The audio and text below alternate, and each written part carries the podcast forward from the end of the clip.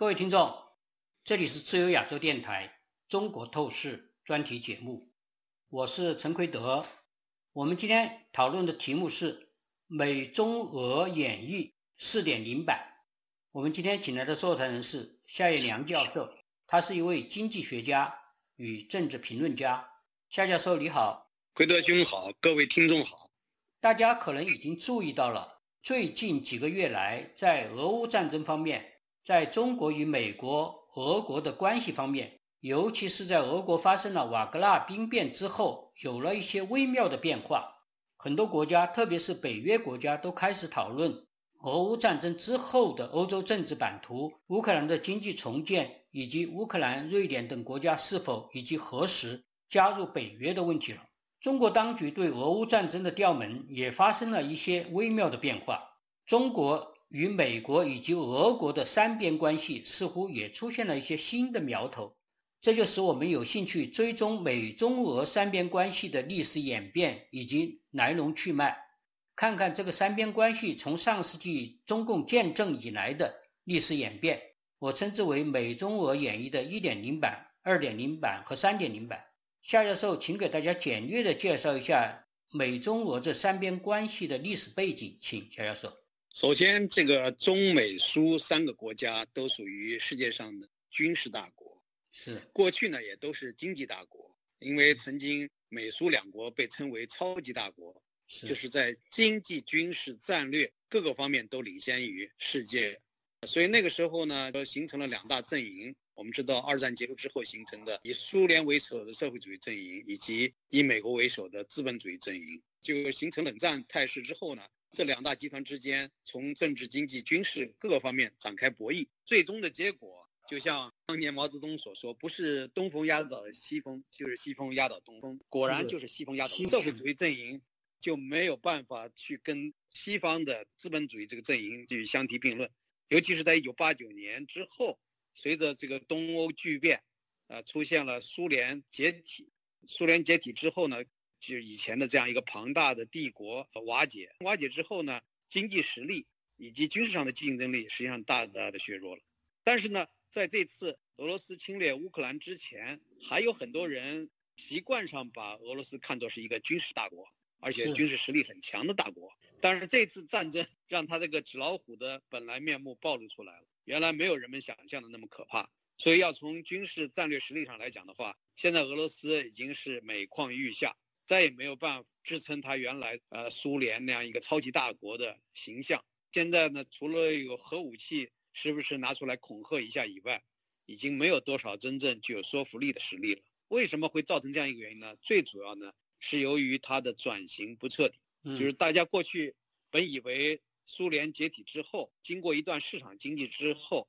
俄罗斯有可能走向真正的市场经济法治，就是说制度转型能成功。所以当时呢，我们很多的中国异议人士和制度研究者，都把希望寄托在俄罗斯身上，希望他能够变革成功。但是遗憾的是，俄罗斯的权力落在了这样一个独裁者，并且有着一个强烈的民族主义、扩张主义心理的普京身上。所以呢，俄罗斯人民应该说，确实他们是非常不幸，他们离开了过去共产党的集权统治，哪知道现在又落到了。一个新的独裁者手下，在他的手中呢，前苏联的那些过去领先的一些产业也都慢慢的落后，所以现在来看呢，就是说他在很多方面已经没有办法再撑起那个大国的空架子。与此同时呢，中国虽然讲在军事上还有一定的差距，但是呢，中国在经济上这些年无论是叫崛起啊，或者讲大国扩张。向外大撒币，嗯，经济起飞，这对，就是这样的一个过程，大概有四十年左右的一个过程，就是老百姓口袋里边有了一些钱，呃，然后呢，国家那种权力强权来集中这样一个经济资源的能力得到了强化，维持统治的这个能力也得到了强化，所以在这样的一个背景下呢，俄罗斯，呃，就是说在很多方面反而有求于中国，所以我们看到现在的所谓《三国演义》。这个是非常有意思的，就是说三十年河东，四十年河西。过去在中共刚刚取得政权的时候，中共在很多方面要依仗于苏联啊。那个时候呢，无论是军事上的援助，还是经济上的援助，啊，还有在政治上只能言听计从。斯大林基本上他是一种霸主的地位，没法撼动。即使在斯大林去世之后一段时间里边，毛泽东还是呃在很多问题上不得不听从苏联的。一直到一九五九年跟苏联彻底呃这个关系破裂了以后，毛泽东才采取了一种更加强硬的立场。所以呢，我们过去很多年里边习惯于中苏之间的这种传统联盟。所以呢，当习近平在二零一三年获得党政军的全面权力之后，他第一个想到要出访的国家就是俄罗斯，而且他首先主动的提出要跟俄罗斯结盟。所以在那个时候呢，我估计习近平的脑子里边装满了当年。呃，毛泽东跟斯大林所签署的那个呃叫中苏友好同盟互助条约，实际上那就是正式确认了以前沙皇俄国侵占中国的三百几十万平方公里的土地都是变成合合法化了，应该说是带有出卖中国。国土的一个含义在内的，所以说毛泽东是实质上的卖国主义，这点是没有错的。呃，所以我们看了这个关系从那些年到现在这么多年过去了，虽然讲俄罗斯并不在乎中国，但是呢，中国尤其是习近平吧，他好像是离不开俄罗斯，他就好像还幻想着能够跟俄罗斯重温当年的中苏的那个时候的蜜月时期吧。但是呢，年轻的时候，对，但是他第一次出访提出这个设想之后。就碰了一鼻子灰，因为普京明确的说，这个俄罗斯不打算结盟。呃，应该说正常的领导人都会有所收敛，不再考虑这个问题。但是习近平似乎一厢情愿，到今天都没有完全把这个放弃。至于在去年曾经有一个提法，叫做中俄关系上不封顶，是啊，这种说法可能是在有史以来对各个国家的关系里边最突出的。是应该说是把它放在首位，所以有点类似于情人之间的那种一厢情愿，到了一种痴迷的地步了。不管人家怎么虐你千百遍，痴情不变。是。那么跟美国的关系呢？其实最愧对于美国的就是中国了，对吧？大家想想，过去的将近两百年的时间里边，美国从各个方面给予中国帮助，从传教士进入中国传播，给中国人提供科学知识、医药知识，进行这个很多方面的引导。到了后来。用梗子赔款建立清华学堂，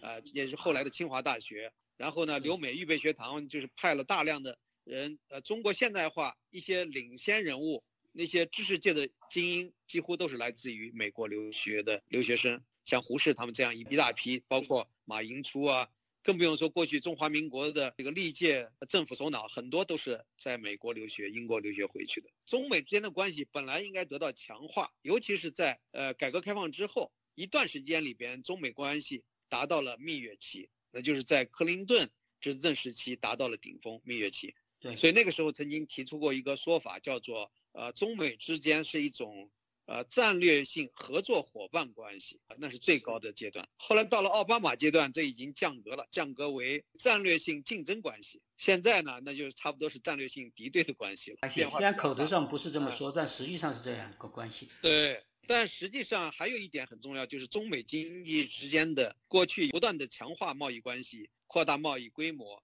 其实，在过去三十年里边，美国从帮助中国加入，一开始是最惠国待遇，得得到最惠国待遇，后来呢加入 WTO，啊，这方面做出了积极的努力，包括给中国的老百姓争取到了周末的双休日，这个以前是没有的。而且中国的老百姓到今天都认为是党和政府给的，没想到这是美国在暗中使力的结果。美国还提出来希望通过工会、独立工会来保护劳工权益，但是中共拒绝了，不允许成立独立工会。所以呢，中国的劳工权益至今没有办法得到保障。呃，所以我们看到中美现在的经济实际上离脱节已经不远了。是，呃，现在美国的大的贸易伙伴，连这个墨西哥的贸易额都超过了中国。现在从地位上来讲。加拿大是第一大贸易国，墨西哥是第二大贸易，中国已经降到了第三位。这个是也是我最近看到的数据，我感到很吃惊啊！没想到墨西哥这样一个小国居然超过了中国。也就是这几年，除了中美这个贸易争端，加上疫情，再加上习近平的这种倒行逆施所造成的这种态势。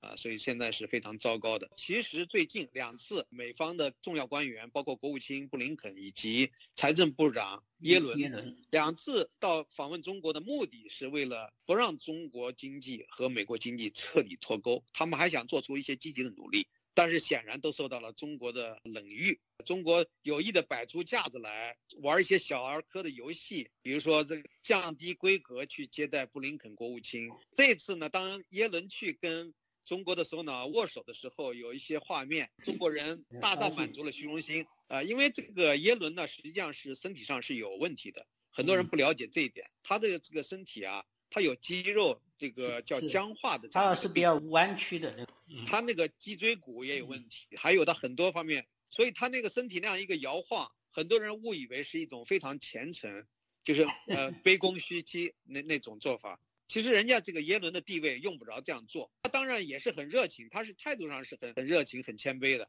因为他一贯的作风就很谦卑。而且这位耶伦教授呢，在伯克利当年，我在二零零五年在伯克利这个呃，我做访问学者，去选了几门课，包括她的丈夫阿克洛夫开设的宏观经济学，还有他本人开设的这个货币政策理论，我都去听课。他那时候身兼美联储旧金山分局的主席，所以耶伦呢，他是一个很优秀的学者，同时呢，他又是一个善于把经济理论转化为经济政策的一个高手。所以当时我在伯克利的时候，就听别人别别的老师说，说他未来将来成为这个美国总统的第一号经济顾问。结果没过多久，耶伦就当过美国总统经济顾问委员会主席，后来当美联储主席，在现在的财政部长。是可以说，他作为一个经济学家，已经把能够担任的政府最高位置都担当完了。所以他在世界上的地位，有的人形容她是世界上在经济方面具有最大话语权的女人。结果这样的一个人到了中国，然后也受到了冷遇，说不给他宴请，所以他就自己安排到一个云南的菜馆里。然后后来作为女性经济学家，他又会见了几位年轻的中国女经济学家。刚才月亮这个回顾是比较宏观的、全面的。比较有趣的是，就是说美中苏三边关系啊，就是我称为美中苏演义啊，开始是毛泽东是一边倒的，就是说在五十年代。一边倒向中国，而且签订同盟互助条约，实际上中间还有一些底下的有没有公布出来的那个条款，实际上对中国是相当屈辱的。除了说了占领领领土外，还有很多方面都是对中国是非常用过去的话说是其实是不平等条约。但是当时的签了毛泽东，因为当时他这个意向是要。加入社会主义阵营，要一边倒向苏联。那个时候一边倒呢，毛泽东一方面当然是那个无奈的选择，因为我们知道，美国当时驻中国大使司徒雷登本来那是已经跟他的学生黄华联系好了，要北上，要到北京去见毛泽东，但是临时他接到了美国国务院的指令，不允许他去跟中共接触，所以呢，中共的建交努力，就中美之间的建交努力就失败了。其实从毛泽东的本意。他原来是愿意跟美国建交，他因为他对斯大林的那种霸权有点不满，他一直是对斯大林相当不满。但是当时呢，他还是因为在在大的态势下，他必须要进进入社会主义阵营。而且呢，再说呢，就是因为美国支持了国民党嘛，就虽然美国实际上后期是完全不如苏联支持中共那样支持，但是呢，最主要的是当时铁托又在和莫斯科闹分裂，就是说就要独立。这个当时斯大林非常的警惕，中国会不会像铁托这样？毛泽东会不会像铁托这样？毛泽东但是在这个中美建交问题上，中共并没有主动放弃，是是因为美国国务院不允许。那是那是一个步骤嘛？但是后来毛泽东那个做法是非常的相当极端的，就因为他参与韩战。我我的意思是说，在他一厢情愿没有办法得到满足的情况下，他只好。就是完全依赖于苏联，但是在依赖苏联的同时，它有两个层面。表面上就把毛把斯大林称为伟大的父亲，他说，呃，苏联的今天就是中国的明天，明天，然后称为苏联老大哥。所以当时呢，在五十年代曾经出现过很多，后来应该称为错案、冤案的情况。反苏是个大罪行啊，反苏是。比如说有一些高级官员或者是知识分子对苏联的一些做法有一些保留和怀疑的时候。就被称为反苏分子，有的是撤职，有的甚至逮捕坐牢。那是那那凶得很了。右派也有是因为反苏被打成右派的都有。我这是意思是要说那一段时间五十年代和到了六十年代一个大反转都是非常戏剧性的。中美中苏开始是这么一边倒的，后来到了六十年代就翻过来了。当然中共受到了相当大的威胁，就是说就苏联也是感觉中共比较极端的嘛，就是批判苏联大论战。中国又发生了什么大饥荒、文革等等。毛泽东狂热激进，所以说苏联就觉得这个必须要压下去，所以是要想用核子来解决。因为当时中国能够制造原子弹，当然开出和苏联有关系。苏联是提供了帮助的，后来撤了专家嘛。但是就是当时他想来把他的外科手术解决掉，这个时候重大的转折，美国当时保护了中国，有当时是制止了苏联要进行这种核子的外科手术式的打击。这样的话，毛泽东和这个美方都像相互之间都有相相互要利用的关系了，都有要求，因为美国要停止越战了，等等等等各方面的国内国际政治的要求，中国也有。要减脱苏联的威胁的要求，这个转折是非常戏剧性的大转弯。到一九七二年尼克松访美，就是七一年那个基辛格访华，秘密访华，那都是完全是戏剧性的东西。这样一个转折都是走得很极端。那联美反苏的时候，甚至这个美国的情报侦察站都有些设到中国的边境来侦察苏联的东西，等等等等，有这样一些合作关系了。也就是说，在毛泽东的后期。和美国已经建立了相当好的关系，主要是靠周恩来呀建立起来这样关系。但是内政仍然是非常急着的，而且甚至比苏联还要走。但是到了毛泽东死了以后，邓小平上台以后，邓小平在内政上也转向了和西方靠拢的，转向某种市场经济、部分市场经济这样一个东西。所以内政和外交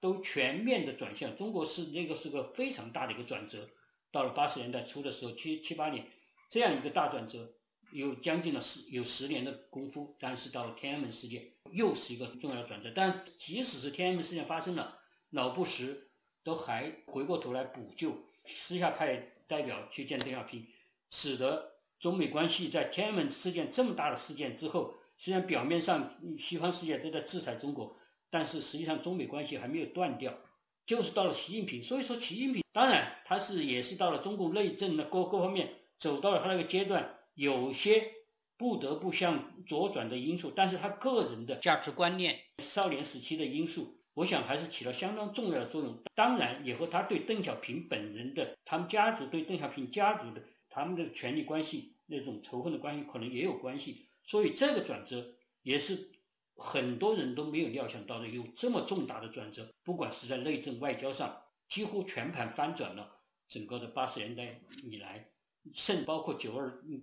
南巡之后的整个的中国的政策都在这个翻转，所以这个三方关系是都是非常戏剧性的急转急转。所以我为什么说一点零版、二点零版、三点零，就是它有个重大的，完全不像平常其他国家那种和缓的慢慢转变，它都是戏剧性的转折。所以我认为这个美中苏、美中俄之间的关系非常值得探讨。现在又是一个。重要的转折期，最近我想月亮你也注意到了，这个提纲里面也列到了好多蛛丝马迹，都看得出来。虽然现在俄国不得不依赖习近平在经济上，本来还希望更多的，但是中国这边有所保留，但是在经济上还大量的援助俄国，希望能够俄国战争能够本来能够希望他速战速决，不能速战速决，希望能够拖久。但是现在的情况看呢，整个局面又发生了变化，因为。即使是这样拖，大家看到西方世界，其实其实美国，而全并没有因为俄乌战争而全部转向了俄乌战争，而对中国就放松了，没有放松。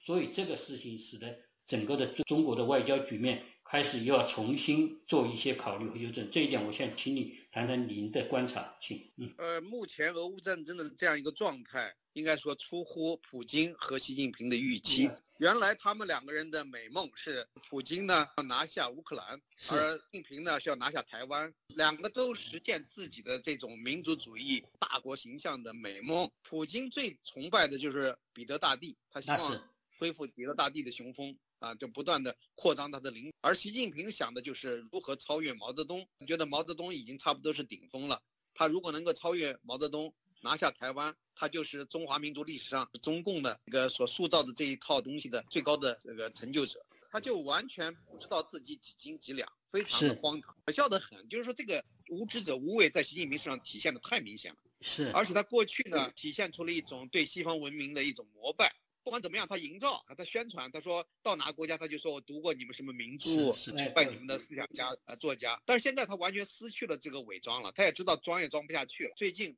到苏州巡视的时候，讲了一段话，主要是想强调中国元素，做中国人吃中国菜，十二个中国什么什么的，对对，看起来是一种自尊，但实际上反映出的是一种自卑的心理。他就是希望中国人不要再受西方的影响，这个实际上怎么能做到？完全是关起门来，他十二个中国真正的严格贯彻下去啊，完全是和北朝鲜一样，甚至还要过分。他实际上根本做不到。我称他为百战百败。他从来不承认一点错误，就是他可能算就认为，起码在宣传认为是百战百胜，所以他这个心理是他知道全世界，他现在在外交上如此孤立，四面被围堵，在内政上现在经济不可救药的在下滑，他现在没辙了，所以说最后还是落实到这个保住权威，保住权威只好全部封闭起来，你没有任何办法，你现在外交上这样一个烂摊子，然后内政上也是这个样子。但是呢，他这种想法，包括党内同僚，甚至包括他的马仔，都不完全赞同，因为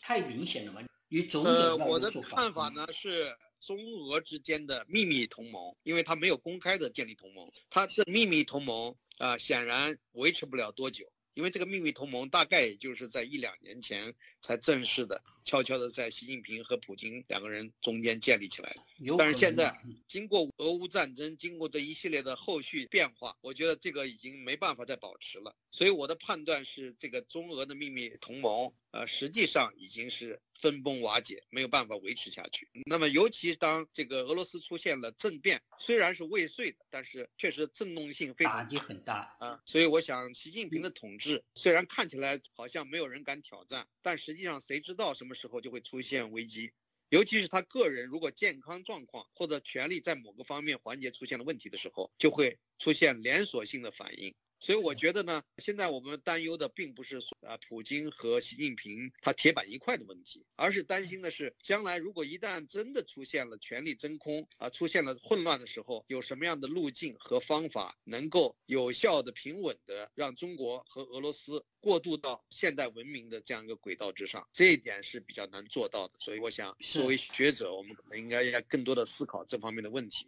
一个是明显的征兆，就是现在习近平对俄乌战争的表态，最近傅聪大家知道，最近刚刚一个表态，已经是和过去的表态完全不同了，他是外交方向的转换了，他就说乌克兰对克里米亚的主权，中国是赞成的。这个是和过去战争爆发以来中国的所有的表态是完全不一样的，所以这本身就是一个很重大的一个转换的一个迹象。但是呢，因为现在毕竟还在打仗，毕竟他还不希望普京全败，因为如果全败的话，习近平现在是压力山大，整个的西方社会的主全部的压力可能都会集中到嗯习近平身上来，所以说这个对他来说是很大的问题。他想通过这一表态来获得和平谈判中调停人的资格。他现在已经在这个转环的方向在走，大家得看得清楚。而且就是在傅聪发表这个讲话，六月二十八号，刚好是在那个瓦格兰事件过后两三天之后就发表这个谈话，表明受到的震动很大。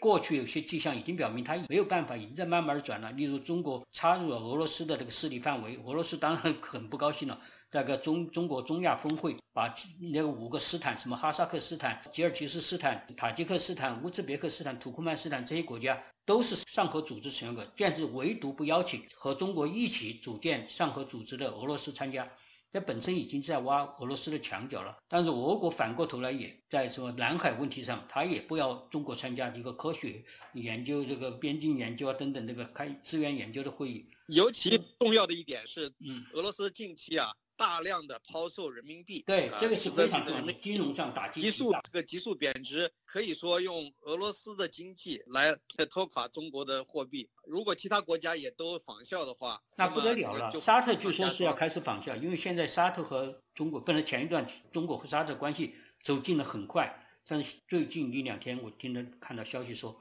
开始。不对了，所以现在人民币可能还要遭受一些进一步的打击。俄国这个是，这俄国已经抛售了这么多了，三百三十亿人民币，有三分之一的人民币把它抛出来买美元了。所以当时习近平还有有些学者、经济学家都在说，人民币国际化，看来这个是一个办法，就是说逐渐的和其他国家一个一个的，从俄罗斯和哈萨特和伊朗等等等等，双方贸易中使用人民币和。对方国家的货币互换交易，以促成人民币国际化。结果没有想到会发生这样一个状状况。这个应该是很快就会考虑到，很可能会发生这样一个结果。他把你人民币拿到手中，你人民币不能自由兑换，他拿来干什么？他当然要换成美元来解决他的财务财务上的问题嘛。就是说，这个俄罗斯，它首先卢布贬值，卢布贬值百分之四十多。呃，我在。一九九四年、一九九五年在俄罗斯工作期间，是它那个卢布贬值的幅度非常大，高的时候超过百分之几百。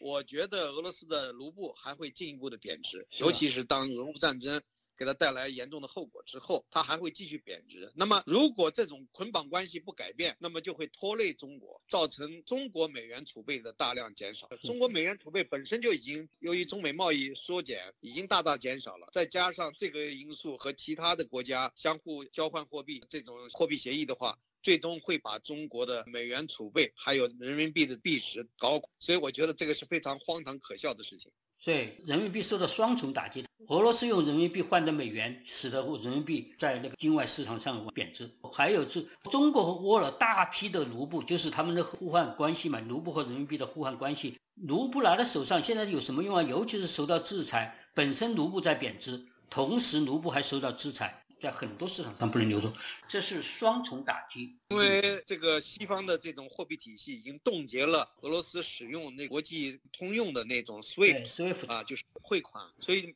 他没有办法获得大量的外汇美元硬通货，所以呢，他只能寄希望于在中国这个方面，他得到一些助学。但是这个助学不能长期的输血啊，输血了，那中国不得了了。所以还有这个中国像打击西方了，因为西方限制中国的晶片嘛，然后中国限制了加和者这个出口，结果俄国马上宣布增加这这两方面，特别是锗的。出口把中国这个让出来的那个缺口一下子填补上来，使得中国那个打击的力度大大的减少，根本就没有太大的打击力度了。所以等等这一切都是一些信号，包括拜登最近也爆料，他说当时他和习近平打电话的时候，警告习近平说要小心西方撤离的投资。他说你你如果是实行你现在这样一个政策的话，你的包括。国际民退啊，包括那些对于国内的嗯那个私营企业的打击等等，西方要撤资，它那个还有安全环境。呃，耶伦到中国也提出了相关的警告，但是中国领导人似乎不太在意，或者是态度比较强硬，根本不理睬。但是我想，实际上他是会嗯有反应的，因为当时拜登给习近平说这话的时候，习近平没有回嘴，没有争论，所以现在总的来说看得出来。中俄的关系已经开始出现了非常大的裂痕，相当多的裂痕已经出现了。但是，当现在相互之间目前还在战争中央，所以还有相互需要。但是这个趋势，尤其是俄国战败的趋势越来越明显，甚至将要谈判的时候，现在中国已经把立场已经推回到了，甚至要俄国放弃克里米亚，那是最普京的最后的底线。如果到了这一步的话，恐怕现在中俄的关系已经淡化到相当的程度了。所以整个的这美中俄之间的关系有一又有一个翻转，这个情况很可能，因为现在还没有完全出现，但是迹象刚才说的这些迹象已经表明中俄之间的关系有一相当多的脆弱性，因为他们本身就是相互利用的关系，而且是各怀鬼胎，面和心不和，所以我我预计啊，肯定会有一个突发事件。会造成他们的关系公开破裂。中俄的这种联盟实际上根本不是什么牢不可靠。我想我们今天也是讲的，就是说很可能就会出现这种情况。刚才叶良讲的这个，就是最后出现的，就是说看起来是两个伙伴关系，就是中国、俄国在对抗一个敌人美国，当然以美国为首的西方。但是实际上现在还不说是将来，现在恐怕已经有根据各种信息表明。有底下的中国也好，俄国也好，实际上都有